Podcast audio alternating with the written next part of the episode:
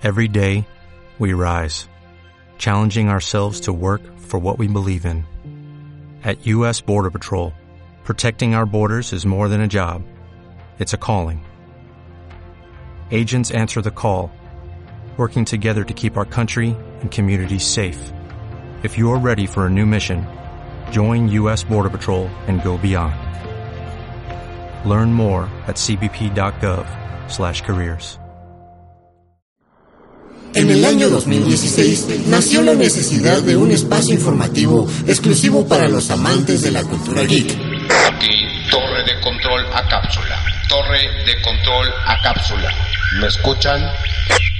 Aquí cápsula nerd a control. Estamos listos para volar esta cosa. Repito, estamos listos para volar esta cosa. 3, 2, 1, 0.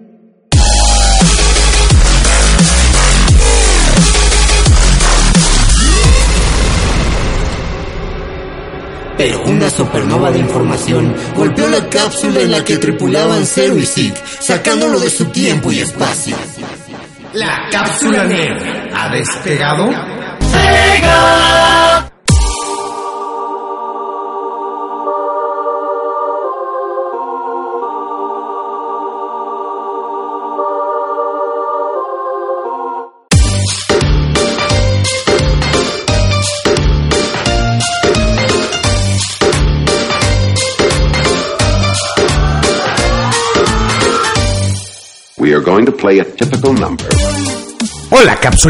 bienvenidos a esta emisión que es la número 17 y la segunda de la tercera temporada de esta su cápsula, la cápsula nerd. Yo soy Six Simon y me da muchísimo gusto estar aquí de vuelta con ustedes. También quiero decir que esta emisión fue pedida por un fan de las consolas que casi no se popularizaron en América y mucho menos aquí en México. Y como en la emisión anterior hablamos de Nintendo y más que nada centrándonos en la Super Nintendo, hoy queríamos hacer un especial sobre Sega. El origen de Sega tiene lugar en 1940, cuando en Honolulu, Hawái, Martin Bromley, Irving Gromerang y James Humpert fundan una empresa dedicada a fabricar jukebox y máquinas tragaperras llamadas Standard Games. Posteriormente, en 1952, esta empresa pasará a denominarse Service Games. En 1960, esta empresa se fusiona con la empresa japonesa Rosen Enterprise Ltd. Así, la empresa se llamará desde ese momento Service Games of Japan y su presidente, David Rosen, cambiará la denominación de la empresa a Sega Enterprise Limited en 1965, dedicándose a los juegos electrónicos y a las máquinas recreativas, produciendo en 1967 a 1979 un total de 140 juegos diferentes. En 1980, Sega compró Gremlin Industries, un fabricante de máquinas recreativas, y se metió en el mundo de los videojuegos domésticos. Así que Cero, por favor cuéntanos cómo comenzó Sega. Pero ¿sabes qué? Cuéntanos primero sobre las consolas caseras de esta gran industria de los videojuegos. Hola, yo soy Cero, me da mucho gusto regresar aquí también. Sí, bueno, te voy a contar cómo está la cosa con Sega. Cuando empezó la década de los 80s, Sega empezó su desarrollo de consolas caseras con la Sega SG100 lanzada en 1983 y esta únicamente se vendió en Japón, la cual vendió 13.65 millones de unidades. En 1985, Sega lanza la Mark III. Al año siguiente, la Mark III fue rediseñada y renombrada con el nombre de Master System y se le conoció también como la cuna de Sonic the Hedgehog. Aún así, Nintendo controlaba el mercado americano, pero el único país en América donde fue más popular la Master System que la NES fue en Brasil. Y en Europa la Master System era más popular que la NES. Pero también lo que pasa era que Nintendo tenía las mejores terceras desarrolladoras como por ejemplo tenía Squaresoft, tenía Capcom. Pero aún así la SG100 Mark III o Master System fue una consola que vendió 13 millones de unidades. Cabe decir que en 1988 Sega ya estaba preparando al sucesor de la Master System. El 29 de octubre de 1988, Sega lanza en Japón nada más y nada menos que producción, redobles por favor, la Sega Mega Drive o para América conocida como Sega Genesis. Y a los dos años siguientes llega a Norteamérica en 1989 y también en 1990 a Europa. Sega también decide aventurarse en las consolas portátiles, así que lanza el 13 de enero de 1989 en Venezuela y Uruguay la Sega Game Gear. El 6 de octubre de 1990 en Japón y en abril del 91 para América y Europa, en el 92 para Australia y este tenía pantalla color y además de retroiluminación en la misma pantalla. Se pudo compatibilizar con los juegos de la Master System ya que era muy sencillo portar los juegos para este portátil. De hecho, era posible escribir directamente los juegos de la Master System en cartuchos para Game Gear, sin necesidad de reprogramación. Además de que crearon un adaptador llamado Master Gear Converter que permitía insertar cartuchos de la Master System directamente en la Game Gear y estaba planeado para competir en contra de la Game Boy de Nintendo, pero la portátil de Sega no pudo competir ya que solo vendió 10.6 millones, ya que tuvo diversos problemas de fabricación en el primer flete de fabricación. Algo parecido como cuando la Xbox 360 te salían las lucecitas rojas, ¿te acuerdas?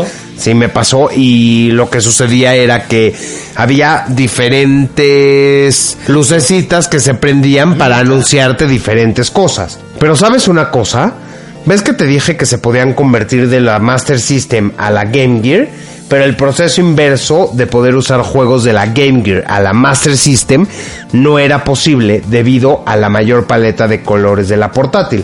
Otro gran problema fue su autonomía, ya que la Game Gear utilizaba 6 baterías. Hablando de la primera versión del Game Boy, aquel ladrillo gris con un color monocromático en escala de grises, que todos recordamos con mucho cariño y ya hemos hablado de él anteriormente, tenía una pantalla verde y sin retroiluminación y usaba cuatro baterías AA. A esto dándole aproximadamente una duración de 15 a 30 horas de juegos y los juegos como Tetris, Doctor Mario y Pokémon marcaron el fenómeno de las consolas portátiles. Nintendo lanzó la Super Nintendo que vendió 49.10 millones de unidades, que ya habíamos dicho esto en el programa anterior por cierto, pero la Sega Mega Drive o Sega Genesis no se le quedó muy atrás. Vendió un total de 30.75 millones, por eso fue la era dorada de los 16 bits. Y más allá, porque Sega seguía experimentando con la Mega Drive, sacando accesorios para mejorarla gráficamente, como el Sega CD y el Sega X32. Pero como Nintendo tenía una Super NES con un hardware sólido, el cual no necesitaba ningún accesorio más que los cartuchos que mejoraban gráficamente la consola a más de 16 bits. Así, Nintendo aprovechó hasta 1996 esta consola y este mismo año se sacaría la Nintendo 64. ¿Sabes algo, Sick? Hablando de consolas portátiles de Sega, en 1994 sale en Japón la Sega Jet o mejor conocida como Genesis Nomad para Estados Unidos y Canadá. Esta nunca salió oficialmente en territorio PAL, que quiere decir Europa y Australia, ni en los demás territorios, por lo tanto solo acepta juegos norteamericanos, brasileños y los que no tengan protección de región. La mayoría de los juegos PAL de Mega Drive no funcionan en la Nomad y es necesario hacerle una modificación a la consola para poder jugarlos. Tampoco se les podía conectar accesorios de su hermana mayor, la Genesis, como la Mega CD o el 32X. Su nombre código era Proyecto Venus y este proyecto fue dirigido por Sega de América, mientras que en Japón se estaba desarrollando otro proyecto. Este proyecto salió salió también este mismo año, en 1994, y también se le dio este nombre a la consola de salida, que fue Sega Saturn. El problema fue que llegó en diciembre de 1994 Sony lanzando la PlayStation, una consola superior en gráfico y sonido y además que muchos desarrolladores a terceros como Squaresoft que decidió en lugar de lanzar Final Fantasy VII para la Nintendo 64 se lanzara al final para la PlayStation de Sony. Pero además de que Sega perdió a muchas terceras desarrolladoras, también perdió a todos sus fans que se fueron para Sony y eso sí fue un golpe muy duro para Sega. Desgraciadamente para la Saturn solo vendió 8.82 millones de consolas, a comparación de Nintendo, que aún así también se vio afectado por Sony porque la Nintendo 64 solo vendió 32.93 millones de consolas alrededor del mundo, porque Sony con la PlayStation lo arrasó todo. ¿Qué quiero decir? Sony vendió 102.49 millones de consolas alrededor del mundo. Y volviendo otra vez al tema de la Nomad, el problema que tenía la Nomad era que era una consola que tenía los mismos inconvenientes que la Game Gear. Como tenía una pantalla retroiluminada, la batería de, la, de esa portátil solo duraba 2 a 3 horas. Además, igual que la Game Gear, usaba 6 baterías AA. Cuando la Game Boy Color, aunque no tenía pantalla retroiluminada, con dos baterías AA te daba hasta 30 horas de juego. Y bueno, ¿qué más podemos decir? Ya estaba decayendo Sega. Y ya solo nos queda decir qué pasó después, ¿sí? Sí, claro. Ya solo queda decir que, quedándole solo sus primeras desarrolladoras, en 1998 Sega decide poner sus últimas esperanzas en la Sega Dreamcast, un sistema de videojuegos el cual fue pensado para recuperar el mercado perdido ante PlayStation y así recobrar su reputación. Se equipó la consola con una unidad óptica especial que maneja un formato de discos ópticos llamados GD-ROM y por último su diseño fue enfocado para el juego en línea. La consola tuvo buena aceptación en sus primeros días de estreno, pero en pleno auge, Sega se dio a la retirada del mercado, porque la compañía sufría problemas internos y económicos, porque el coste de producción de consolas de sobremesa era cada vez más caro, porque se podría decir que otra vez Sony arrasó el mercado con la PlayStation 2. Esta terminó vendiendo un total de 155 millones de consolas alrededor del mundo y también afectó de nuevo a Nintendo. Porque sabe cero, Nintendo solo vendió de 2001 hasta 2005 un total de 21.74 millones de GameCubes alrededor del mundo y Microsoft que en 2003 hasta 2006 vendió 24 millones de Xbox. Solo puedo decir que a Sega no le quedó otra opción más que venderse antes de llegar al total fracaso y retirar del mercado la Dreamcast con una cantidad de 10.6 millones de consolas. La empresa se volvió a reestructurar y actualmente se ha convertido en una tercera desarrolladora que comenzó después del retiro del mercado de la Dreamcast. Actualmente hace juegos para las consolas de Nintendo, Sony y Microsoft. Ya con todo esto dicho, podemos pasar tranquilamente a nuestra sección el Top 5.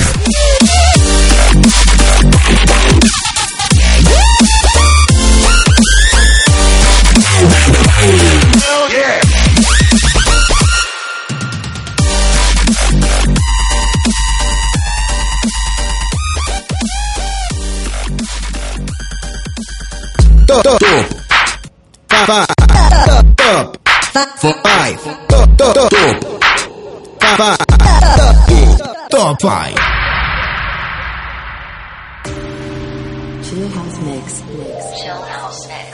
Hola cápsulas, bienvenidos de nuevo al Top 5. En esta ocasión tenemos los 5 mejores juegos de Sonic. Para empezar tenemos Sonic Heroes. Sonic Heroes es el primer juego multiplataforma en los juegos de Sonic, aunque anteriormente ya habían salido títulos del erizo azul para la Nintendo GameCube. Este título llega también para la Sony PlayStation 2, Microsoft Xbox y PC CD-ROM el 5 de diciembre de 2003, hace 14 años.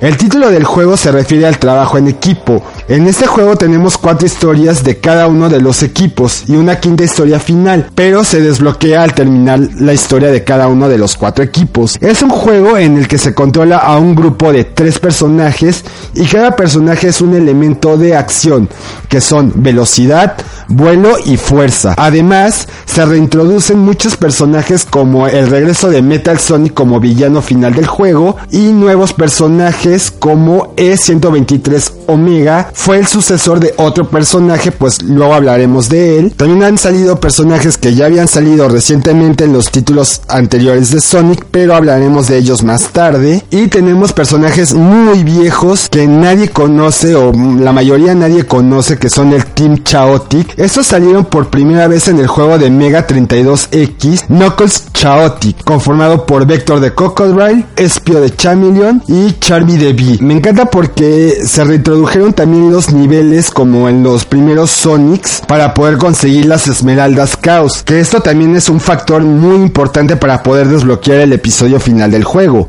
Hablando de eso, creo que se me hizo muy flojo el final porque ya se va directo a la batalla final y no hay como una misión antes o algo antes. No, es directo a la batalla final, que flojera. Lo que tampoco me gusta es que las misiones siempre son las mismas para los cuatro equipos. Y también la historia me parece que se la refritearon de otro juego del cual hablaremos más tarde. Creo que esa es la razón por la que no se reportabilizó nunca más. En el número 4 tenemos Sonic Advance, sacado el 20 de diciembre del 2001, hace 16 años. Además, que fue el primer juego oficial sacado en Game Boy Advance. Y también, 10 días antes, había salido otro juego de Sonic, del que hablaré más tarde, porque este salió para la GameCube que es la sobremesa de Nintendo, su ex archirrival. Y en el Advance 1 tenía el Tiny Chao Garden. En el Advance 2 de 2002 nos introduce a una nueva personaje llamada Cream the Rabbit y su Chao mascota Cheese. Pero en el caso del Advance 3 del 2004, esta permite al jugador por primera vez en esta plataforma interactuar entre los dos personajes para avanzar en la aventura. También en el mismo Advance 3 tenía un modo que era entre cada misión como modo libre. La saga de Sonic Advance tiene un diseño moderno y nuevos modos de acción interesante combinados con la vieja escuela en 2D de Sonic, aunque no tan atractivos como los de la época clásica de Sonic. Actualmente los tres juegos de Sonic Advance fueron portabilizados para la Virtual Console de Wii U. En el número 3 tenemos Sonic CD de 1993 lanzado en la Sega Mega CD. Este juego marca la primera aparición del actual Metal Sonic y de Amy Rose the Hedgehog como personajes que enriquecen a la historia del erizo azul. Se le agregan escenas de video animadas creadas por Toy Animation al juego. Y a Sonic además del clásico Spin Dash se le agrega un nuevo movimiento llamado Super Peel Out. Recordarán las rampas 360 que son clásicas de los juegos de Sonic. Bueno, en este caso, este elemento tiene algo nuevo en este juego que cuando entras a la rampa, la cámara hace un cambio de plano horizontal a vertical y al salir de este regresas al plano horizontal. Esto se logró gracias a la tecnología de la Mega CD. En este juego Sonic podía viajar a cuatro versiones de cada nivel en tres periodos diferentes del tiempo, con ayuda de unos postes que hay esparcidos por los niveles y tienen letreros que dicen pasado o futuro. Y obviamente para viajar tenías que, después de tocar los postes, correr. Cada escenario tenía tres fases y aquí los Batniks, bueno, robots del Dr. Robotnik, tienen diferentes capacidades de sistema. En el pasado todos los robots funcionan correctamente y serán muy difíciles de derrotar, mientras que en el futuro van a estar averiados y van a ser muy fáciles de derrotar, mientras que en el presente van a haber de los dos, tantos robots del futuro que están averiados como robots del pasado que están funcionando perfectamente. Esta es la primera vez que en un videojuego de Sonic tiene una voz hecha por Keiko Otoku, ya que cuando te quedas inmóvil por 3 minutos, este dirá me largo de aquí y este se lanzará a la pantalla hacia el frente y saldrá un letrero de Game Over. Pero esta técnica de sonido tampoco será utilizada de nuevo hasta el lanzamiento de los juegos modernos de Sonic. Y la trama de viaje en el tiempo pues no se volvió nunca más a usar en ningún juego. Este juego fue portabilizado para PC en 1996, en 2005 para PS2 y GameCube salió un disco pack llamado Sonic Gems Collection y en 2011 salió una remasterización de este juego para PC y para descarga en consola de Xbox 360 y PS3. Y hablando de todos estos juegos de Sonic, para el número 2 tenemos el Sonic Adventure, que salió en 1998 originalmente para la última consola de Sega. Esta fue el Dreamcast, pero al desaparecer del mercado el título fue relanzado para Nintendo GameCube el 19 de junio del 2003 con el título Sonic Adventure DX. Fue el primer juego de Sonic en 128 bits de GPU. Por fin, después de 5 años, el juego contaría con un argumento sólido y voces de actores y también música de calidad real compuesta por Jun Senue y la banda Crush 40. La introducción del Jardín Chao y que en este título fueron los personajes rediseñados en su totalidad a los que son hoy en día. En este juego podemos controlar a los tres personajes clásicos que son Sonic, Tails y Knuckles. Además, que Amy Rose de Hedgehog se convierte en una personaje controlable. Nos introduce a dos nuevos personajes controlables que son Big the Cat y E102 Gamma, antecesor de E123 Omega. Cada personaje tiene su propia historia, aunque se entrecrucen los cinco personajes en la historia, y al terminar tenemos a los seis personajes de la última historia que es el final del juego. En Sonic Adventure, el juego por cada personaje siempre está dividido en dos partes etapas de acción y campos de aventura. La división en estas dos partes es una gran novedad en la serie de juegos de Sonic, ya que todos los anteriores, así como los posteriores de Sonic Heroes o Sonic Adventure 2, estos siempre han sido una sucesión continua de niveles jugables. Hablando de Sonic Adventure 2, Simon, les estaba comentando que este fue el juego que salió para Nintendo GameCube el 10 de diciembre de 2001 como Sonic Adventure 2 Battle, o bueno, 2 Battle. En este juego empiezas eligiendo una de las dos historias de alguno de los dos equipos conformados por tres personajes que son el equipo Heroes, o el equipo Sonic que son Sonic, Tails y Knuckles, mientras que en el equipo Dark están dos nuevos personajes que son Shadow the Hedgehog, mi personaje favorito de Sonic, y otro personaje nuevo llamada Rogue the Bat. Además que en este equipo por primera vez puedes controlar al Dr. Eggman, bueno al Dr. Robotnik, y cada personaje tenía un tipo de modo de juego que eran Sonic y Shadow en modo niveles de velocidad, Tails con su tornado en modo Walker y el Dr. Eggman con el Egg Walker en modo acción disparo y tenemos a Knuckle Rock como en modo de busca de tesoros. Estos juegos este, se relanzaron de nuevo en 2010 para PC, Xbox 360 y PS3. Y ya para terminar este Super Top 5, tenemos en el número 1 a Sonic the Hedgehog lanzado en 1991 donde todos conocimos por primera vez al erizo azul y su archienemigo el Dr. Ivo Ekman Robotnik. Los títulos posteriores a Sonic the Hedgehog 1 introdujeron a nuevos personajes como Tails en Sonic the Hedgehog 2 y a Knuckles en Sonic the Hedgehog 3. Creo que después de 26 años hay un cariño nostálgico que nos ata a este juego. No importa si lo jugaste en sus versiones originales de Master System o Mega Drive o en mi caso en emuladores porque jamás tuve ninguna consola de Sega o portabilizados para tus consolas modernas como Xbox 360, PS3, Wii, Wii U, DS, 3DS, Tablet o teléfono móvil. Todos hemos jugado Sonic alguna vez.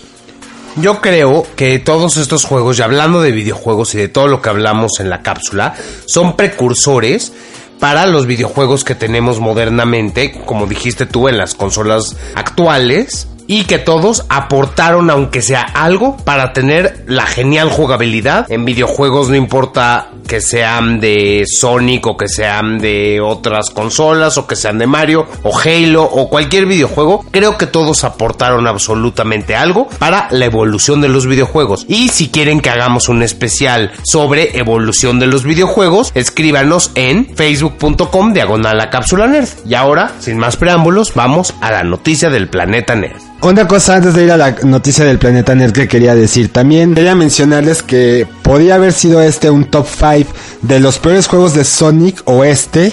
Pero al final optamos porque sean los 5 mejores de Sonic. Pero como dijo Simon, al Facebook mándenos lo que quieran. Si quieren que hagamos un top de los peores juegos de Sonic, pídanlo. O un especial, como ya dije, de la evolución. Ahora sí, ¿ya me vas a dejar mandar a la noticia del planeta nerd? Sí. Ok, sin más, vamos a las noticias del planeta Nerd.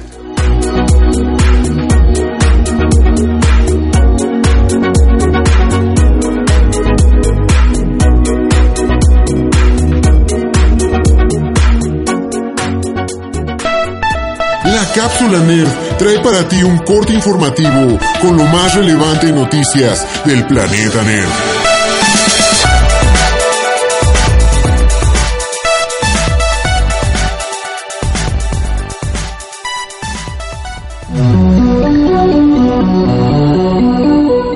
Bienvenidos de nueva cuenta a las noticias del planeta Nerd. En esta ocasión les quiero hablar de algo que si de por sí ya estuvimos hablando de Sega, volvemos a hablar de Nintendo. Antes que nada, sí, quiero decirte una noticia que acaba de llegar de último momento, que fue que la SNES Mini se acaba de agotar en 8 minutos. El apocalipsis está a punto de comenzar, al menos para las personas que quieren una de estas consolas de Nintendo. Si Nintendo sabe que nos gusta lo retro, lo comprobaron gracias a la salida de la NES Classic Edition o NES Mini y le dio a los usuarios una nueva razón para estar al pendiente de la marca. Con el éxito de la primera consola, se decidieron lanzar una revisión del Super Nintendo, siguiendo la misma base de juegos precargados, como, o sea, una cajita de ROMs y a un tamaño tan amigable que lo podemos llevar a cualquier parte. Exactamente, como tú dices y has dicho en el pasado, yo no veo de esto más que una caja de ROMs, pero sí me interesa porque como bien dije en el primer episodio de la tercera temporada, nosotros fuimos niños y crecimos en los noventas y la Super Nintendo me causa una gran nostalgia. Y ahora sí, pasando a la noticia que tenía planeada, fusionar Mario con los traviesos Rabbits por sí solo ya es poco convencional, pero cuando se juega todavía más con esta fórmula loca y se adicionan estrategias por turnos, en contra de todas las expectativas, funciona muy bien. Así es, Mario más Rabbids Kingdom Battle es una sorpresiva colaboración entre Ubisoft y las caras más conocidas del reino champiñón. La historia, la cual también se centra en las fusiones, se hace a un lado para darle el protagónico a lo que en realidad importa, batallas estratégicas que tienen tantos balazos como humor adorable. Si bien Nintendo ha probado con el género de estrategias por turnos en distintas ocasiones, nos esperábamos que Ubisoft utilizara la fórmula de XCOM para Kingdom Battle. Ganará la batalla quien entienda los conceptos de línea de visión, mantenga su peludo trasero detrás de una barrera total o parcial y tenga presente que la cantidad de casillas que puede avanzar le dé ventaja máxima si logra flanquear al enemigo. Por supuesto, hay cuantiosas diferencias entre el título de 2K y Kingdom Battle. Para empezar, Mario más Rabbids es más relajado, más no casual. Aquí no se utilizan porcentajes confusos para saber si le atinarás al enemigo o no. Si no lo harás, 0%. Y si sí lo harás, 100%. Es una moneda al aire, 50-50. Y acercarse a la cara del enorme Rabbit Kong no aumentará ni disminuirá las posibilidades ni este porcentaje. Tampoco hay que preocuparse por el tiempo que tardes o administrar la construcción y el día a día de tu base de operaciones. Kingdom Battle te permite repetir las batallas las veces que quieras para seguir haciéndote más fuerte, pasearte por tu base comprando armas bien coloridas sin tomar tantas decisiones y hasta perder el tiempo viendo a un rabbit atorado en un retrete. Si bien puede sonar que solo simplificaron la fórmula, en realidad tienen bastantes elementos que le dan una personalidad propia a este videojuego. En este juego es más importante que nunca la colaboración entre miembros del equipo y la movilidad es más rápida y ágil. Una vez que mejores tu árbol de habilidades, serás capaz de avanzar una gran cantidad de casillas en cada turno al encadenar saltos sobre los enemigos y sobre los miembros del equipo. De la misma forma, es posible dañar a los enemigos mientras tu héroe va caminando por el medio de Dash. Mario más Rabbids te recompensa con maniobras arriesgadas como pocos títulos de estrategia por turnos lo hacen. En lo personal cero, eh, nunca he jugado Rabbit, no sé de qué va esto, pero suena algo interesante y colorido. Pero sí, Mario. No sé. ¿Cuántos juegos de Mario has jugado en toda tu vida? Todos, muchos. Yo también. Pero no sé si meterle esta fórmula y colaborar con Ubisoft es un poco desesperado de parte de Nintendo a estas alturas del partido. No sé. Es que a mí ya me está preocupando el camino en el que va Nintendo realmente. Justamente fuera de grabación tú y yo estábamos comentando algo muy interesante que quería comentarle a los capsulers también. Que a mí me preocupa el futuro de Nintendo. porque podría ser que Nintendo acabe pasándole lo mismo que a Sega. Justamente yo pienso que si Nintendo sigue encaminándose hacia donde va, puede terminar desarrollando videojuegos para otras empresas, no sé, ¿tú qué opinas? Para Xbox y PlayStation. Y PC también. Pero lo más interesante de esto es qué le deparará a la industria de los videojuegos. Es una pregunta que siempre nos hacemos y yo puedo presagiar sin certeza alguna y 100% con probabilidades de equivocarme que al final de los tiempos solo va a quedar una consola viva y las demás van a desarrollarla ellos o no sé. ¿Sabes cuál es también la que se me hace que se va a quedar de todas? ¿Cuál te gustaría que se quede más bien en ese caso? La PC. Sí, al final los juegos de computadora van a... Es que realmente los juegos de computadora son el principio y van a ser el final de todo. Claro, y eso nos llevaría a la apocalíptica destrucción de las consolas. Y bueno amigos, sin más, y ya dando nuestra opinión, ¿por qué no nos vamos a la recomendación de la semana, Cero? Sí, claro, por supuesto. Vamos allá.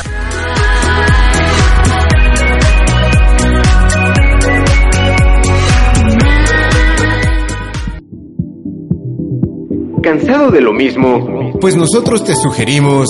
La recomendación de la semana.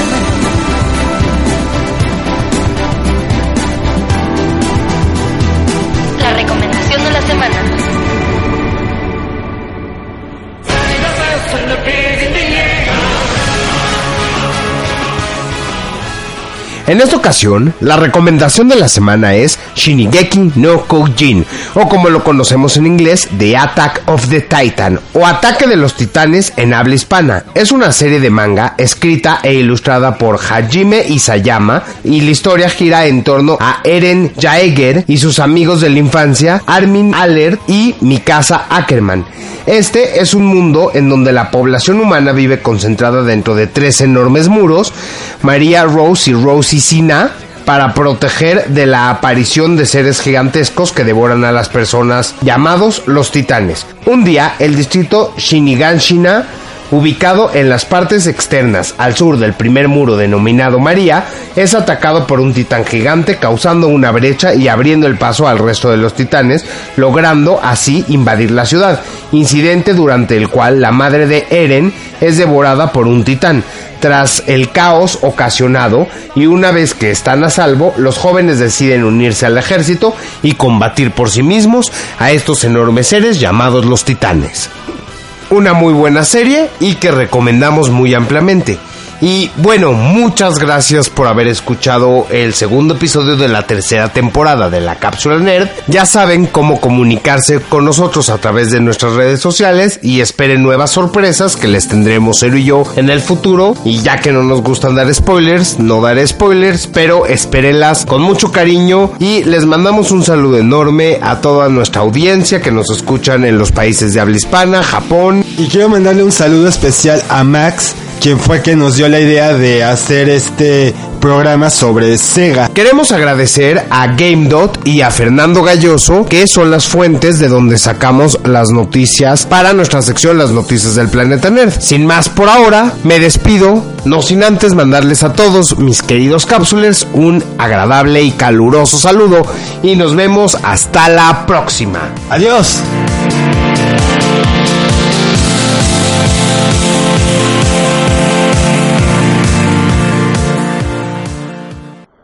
En el año 2016 nació la necesidad de un espacio informativo exclusivo para los amantes de la cultura geek. Aquí, torre de control a cápsula. Torre de control a cápsula. ¿Me escuchan? Aquí Cápsula Nerd a control. Estamos listos para volar esta cosa. Repito, estamos listos para volar esta cosa. 3, 2, 1, 0.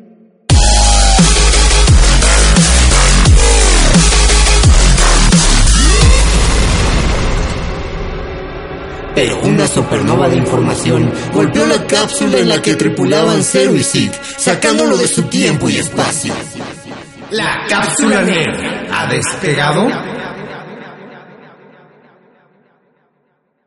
En Sherwin Williams somos tu compa, tu pana, tu socio, pero sobre todo somos tu aliado, con más de 6.000 representantes para atenderte en tu idioma y beneficios para contratistas que encontrarás en aliadopro.com. En Sherwin Williams somos el aliado del PRO.